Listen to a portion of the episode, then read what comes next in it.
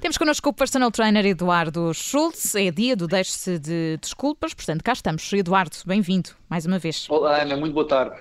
Hoje sei que queres falar de, de exercício físico e saúde do nosso cérebro. Explica-nos lá isto, então. Exatamente. Hoje queria falar sobre essa associação tão positiva que existe entre exercício físico e a saúde do nosso cérebro. É óbvio que não é um músculo, portanto não há uma metodologia específica, nem um treino em particular que o possa exercitar, mas o que é facto é que os benefícios do treino em geral têm belíssimas repercussões nessa sua saúde. Agora, como é que chegaram a essa conclusão? Bom, antes de mais dizer que a parte mais externa do nosso cérebro, do córtex cerebral, eh, essa zona denominada massa cinzenta, não é? a zona mais volumosa, tem vários lóbulos e está sujeita a um processo de degeneração normal com o envelhecimento. É claro que há maus hábitos que aceleram esse processo, mas também haverá bons hábitos que podem, de alguma forma, atrasar esse processo e manter o cérebro mais saudável durante mais tempo. O que aconteceu foi que esse grupo de investigadores uh, acabou por estudar o cérebro de pessoas com mais de 50 anos, através de um processo de ressonância magnética, para uhum. perceber se havia então uma associação positiva entre o tamanho de zonas específicas do cérebro uh, e a atividade física. E o que concluíram foi de facto que as pessoas que indicavam mais índice de treino, de atividade física, tinham zonas específicas mais espessas, nomeadamente o lóbulo frontal e o lóbulo temporal, que estão muito associadas, por exemplo, a problemas de demência quando são uh, degeneradas, portanto, quando há um processo degenerativo. Ou seja, o treino tem aqui uma missão de hipertrofia, de aumento de desenvolvimento de zonas específicas do cérebro. Portanto, treinar também tem, tem essa vantagem. Uma coisa continuada, não é? Também é importante explicar. Não é de um momento Sim, para o é, outro.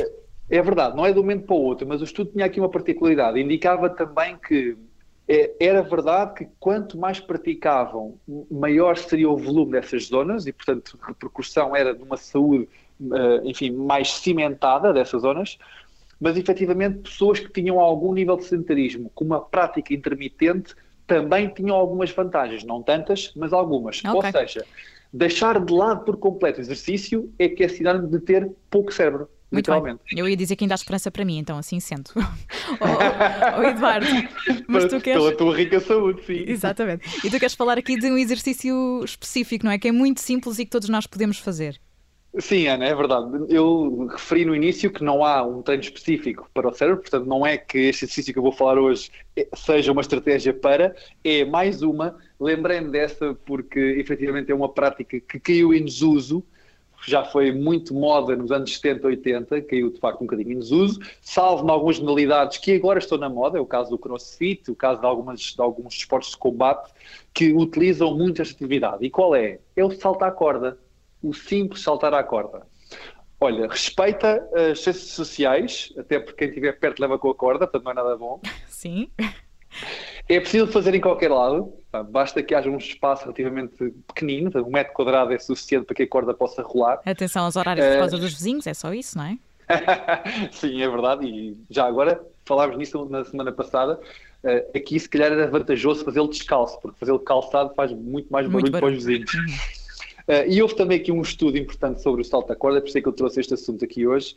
E, e, foi feito por um grupo de investigadores que tem, que muito crédito nesta área do treino poliométrico, do treino com salto, e que mesmo em atletas já com alguma condição física, foi possível, introduzindo o salto à corda, melhorar algumas performances. Portanto, tinha ali também uma implicação nas melhorias do arco plantar e isso depois refletiu-se, por exemplo, na qualidade da, da corrida deste, destes praticantes. E houve aqui algumas melhorias.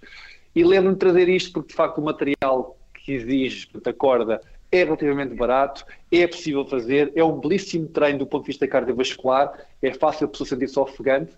Agora, é claro que também temos que respeitar aqui um bocadinho o tal princípio que nós falamos muitas vezes aqui, que é o princípio da individualidade. Portanto, haverá quem não consiga fazê-lo por alguma condicionante, por exemplo, articular, e que tenha de ter alguns cuidados com este salto porque tem algum impacto, mas na maioria dos casos, felizmente, basta treino, porque é preciso alguma coordenação, é verdade.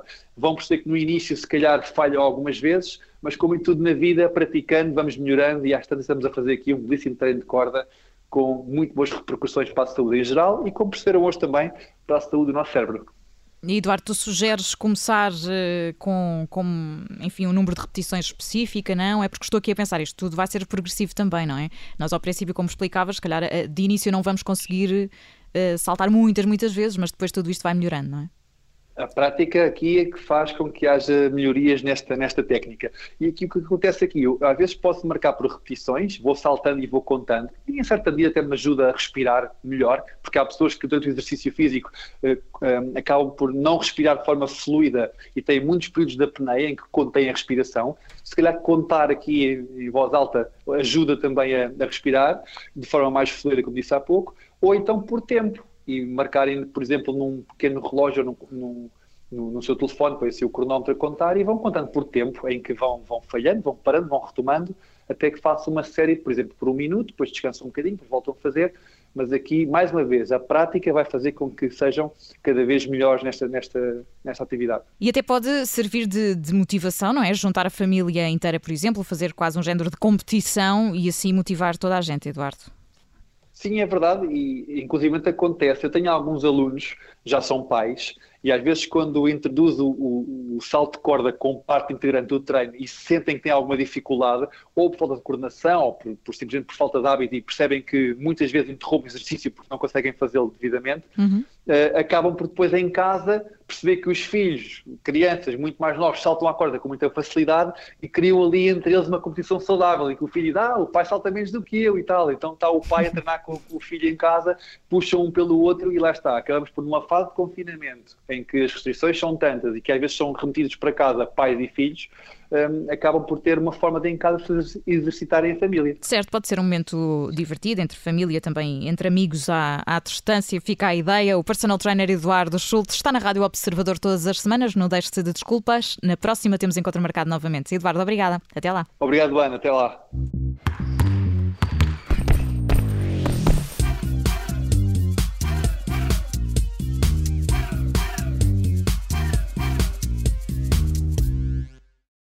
Obrigada por ter ouvido este podcast. Se gostou, pode subscrevê-lo, pode partilhá-lo e também pode ouvir a Rádio Observador online em 98.7 em Lisboa e em 98.4 no Porto.